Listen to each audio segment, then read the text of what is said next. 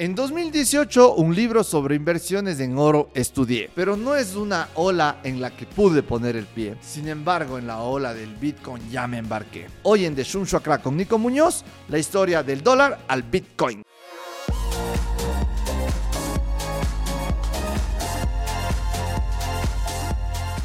Normalmente empiezas la huevada y en el mundo pagando en efectivo, en donde yo ya soy alguien que no carga nada de efectivo. Yo todo pago con Payphone o tarjeta de crédito, tarjeta de débito, pero como que ya se me hace raro andar cargando monedas. Pero llega un punto en donde dices, oye, ¿cómo funciona el dinero? ¿Por qué no solo imprimen más dinero para la gente y ya así se arreglan los problemas? Y esa respuesta que te da tu primita de 7 años es curioso que cuando empiezas a estudiar llegas a la conclusión de que, hijo de puta, así mismo es que funciona el mundo. Para entender eso hay que irse a 1943, termina la Segunda Guerra Mundial, ganan Estados Unidos y dice, bueno, yo ya gané esta huevada, pero para colitarles, para que ustedes no estén cargando el oro que es pesado, pasen todo su oro. Yo les doy guardando y vamos a establecer un cambio del dólar por la onza del oro y así el dólar va a estar respaldado en oro. Ustedes ya no tienen que estar teniendo todos esos cargamentos y difíciles de cuidar, ustedes tengan dólares en su banco central y tranquilo, mijín. Lo cual en realidad era una buena idea y fue parte de la, de la vigorización de la economía estadounidense. Pero esto fue hasta 1971, en donde el presidente de Francia, Charles de Gaulle, dice, chute, estos gringos no están manejando bien el oro, se están comiendo, están con las reservas distintas y empieza a pedir el oro y antes de que todo se vaya a la shit, el presidente Richard Nixon dice se suspende el respaldo del dólar en oro. Técnicamente esta era una, noticia para que todo se vaya a la shit, pero no pasó nada. Incluso si ustedes escuchan a, inversionistas como Ray Dalio, él ya estaba activo en inversiones en esa época, él quiso hacer unas, compras o ventas de acciones en corto y se le fueron a la shit tampoco porque el mercado no reaccionó negativamente. En realidad la gente no sabía que era este tema de romper el patrón oro, porque no es que se lo explicaba tan crudo como yo, sino que señalan que se cambian al dinero fiduciario, la moneda fiat, que es un tema temporal y que ya fue un ¿Cómo funciona actualmente el asunto del dinero? En realidad se tiene una necesidad monetaria, se sigue un proceso legal y se manda a imprimir billetes o se mandan a imprimir en una cuenta digital ceros. Esta es la principal razón de creación de inflación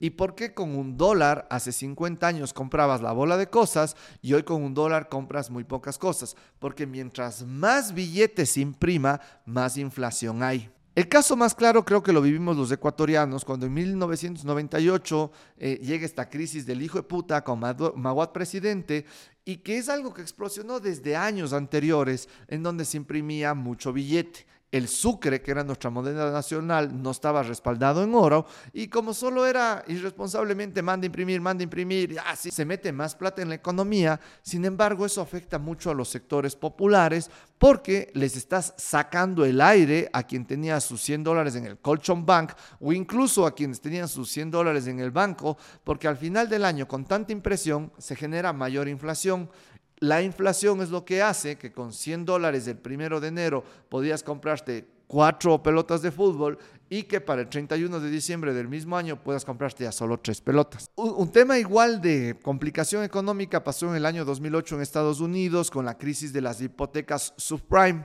como ya había tan poco control y les vale a verga a los gringos, estos manes empezaron a dar hipotecas a Raimundo y todo el mundo. Y como eran hipotecas que luego vendían a otras empresas, ya que no paguen o que paguen, les valió shit y fue muy irresponsable este manejo. Cuando la gente deja de pagar esas hipotecas, se crea una crisis inmobiliaria del San Putas y se fue a la shit la economía de los Estados Unidos. Pero dentro de eso sale un mijín llamado Satoshi Nakamoto en Japón, que ya vieron, no es, no es el nombre del man, es un seudónimo, crea una criptomoneda llamada Bitcoin la cual tiene como propósito resguardar el valor del dinero intrínseco que tiene para las personas y no sacarles la puta con la inflación que tanto daño hace a la clase pobre. Y, si vemos así prácticamente en general a todos. Bitcoin era un proyecto hecho por un mijín desconocido con un, con un informe en PDF de tres hojas que decía que está hecho en blockchain. El blockchain es como que unos casilleritos que tienen la puerta transparente. Tú puedes ver qué hay adentro, no sabes de quién es, pero todo se va trazando y si se va del casillero 1 al casillero 24 queda como que se respaldo de todo lo que había y no se puede cambiar hacia el antojo que se puede crear antojadizamente cualquier huevada. Este blockchain, que es un tema que si bien les pongo el ejemplo en casilleritos, es que está en Internet, es digital, que además esta moneda Bitcoin funciona con unos mineros, que no son mineros que están picando piedra, sino que son unas máquinas así cuadradas que se conectan a la luz y que están resolviendo algoritmos y que cuando aciertan al algoritmo se les recompensa con Bitcoins. Y la cosa más loca de esto es que dijeron que se van a minar solo 21 millones de Bitcoins, lo cual hace que la inflación ya no le cague como al dólar, de que con 100 dólares tú al inicio del año compras cuatro pelotas, pero al final del año compras solo tres pelotas porque subió la inflación. Pero con Bitcoin, al inicio de la década, con un Bitcoin, tal vez tú comprabas una pelota. Al final de la década, con ese mismo Bitcoin, tú podías comprar mil pelotas. Entonces, es algo que me llamó mucho la atención. Cuando aprendí de Bitcoin, siempre quería aprender, pero no, no había chance y me tenía que ir un viaje a México con la PAO. Me iba de, incluso gratis con mi pana Leo Vázquez de Tour Guía para hacer que la gente tome en México y total me coge el COVID y me encerré. Pero yo como todo le veo el positivismo, aproveché esos 15 días para leerme todo lo de Bitcoin y así es como llegué a esto. La noticia trágica es que mi primera compra de Bitcoin fue cuando estaba en 30 mil dólares. Después sube a 69 mil dólares. Dice, hijo de puta, cuídate Warren Buffett, esto no va a parar de subir. Y luego se va a la verga y queda en 15 mil dólares un Bitcoin. Yo no compré un Bitcoin, compraba 100 dólares, 200 dólares, lo cual me daba 0.01 Bitcoin.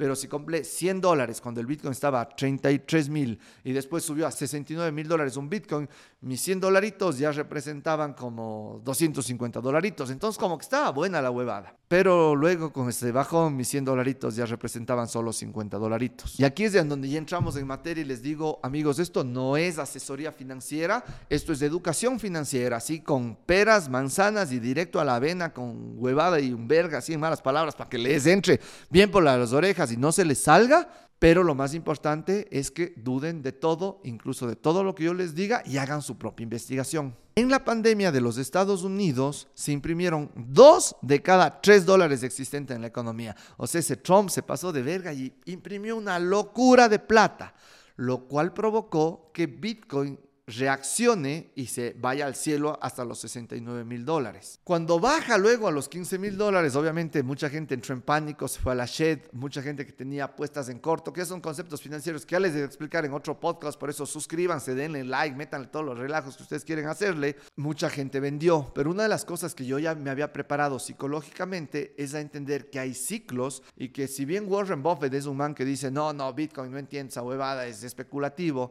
del mismo Warren Buffett aprendí el consejo de que tú seas codicioso cuando el resto es cobarde y sé cauteloso cuando el resto es codicioso. Entonces yo en virtud de eso, cuando estaba en Kings igual iba comprando desde 50, puedes comprar desde un dólar, pero yo 50 dolaritos, 100 dolaritos, iba haciendo ahí como mi chanchito de ahorro entendiendo que tú solo pierdes cuando vendes. Y uno de los conceptos más importantes que entendí es este el del dollar cost average, que es hacer compras paulatinas de plata que estés dispuesto a perder, porque Bitcoin es muy especulativo aún, pero si tienes 50 dolaritos mensuales, compra todos los fines de mes 50 dolaritos de Bitcoin. Si quieres saber más sobre estas cosas, que no son las que normalmente se hablan en los grupos sociales, en donde estás hablando de chismes, de quién quedó embarazada, de quién le puso los cachos a quién, y que quieres pertenecer a un grupo en donde estés estemos hablando de cosas más locas, en donde tengo contenido exclusivo que entrego yo todas las semanas y adicionalmente tenemos una reunión mensual una vez al mes virtual para vernos y para hablar de cosas mucho más profundas,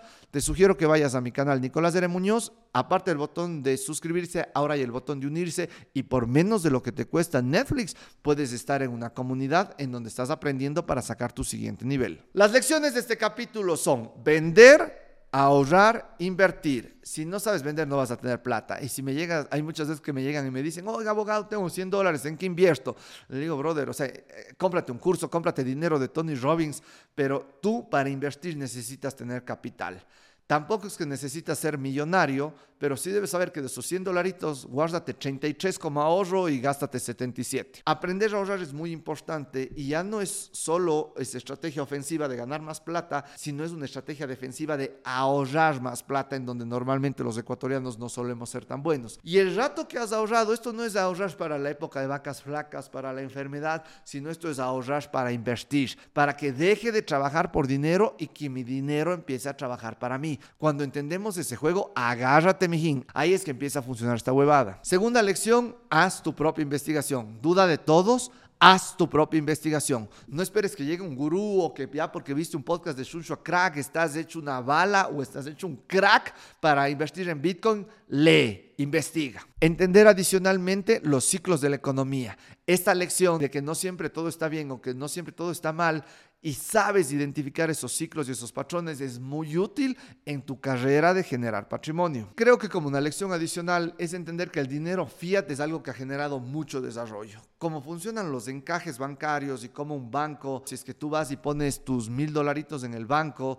el banco solo tiene 100 guardados y los otros 900 los empieza a prestar y que el banco puede quebrar el rato que toda la gente va a pedir sus depósitos, que es algo que te puede sonar raro, pero cuando ves en economía, eso ha sido algo que nos ha permitido crecer mucho porque ese crédito que se va dando desde las instituciones bancarias y que se vaya ampliando a los sectores productivos para vivienda es una de las formas en donde, según el libro Factfulness, ha habido tanta salida de pobreza en comparación hace 500, 400, 300, 200 o 100 años. Herramientas, primerito el libro Patrón Bitcoin, indispensable. El libro Dinero de Tony Robbins, que siempre les recomiendo. Fundamental, así dolarizamos al país. El libro de Jamil Mawad es brillante la exposición que genera Jamil, cómo le cayeron tantas plagas del banano, del niño, de la dolarización. O sea, bueno, que la dolarización fue una decisión de él, pero el problema bancario que hubo, o sea, es, un despelote y es un libro en donde aprendes mucho de historia económica del Ecuador. Sugiero siempre el nuevo orden mundial de Rey Dalio y Economía para el 99% de la población, que es un gran libro para entender cosas que normalmente son complejas y que de las que nadie habla,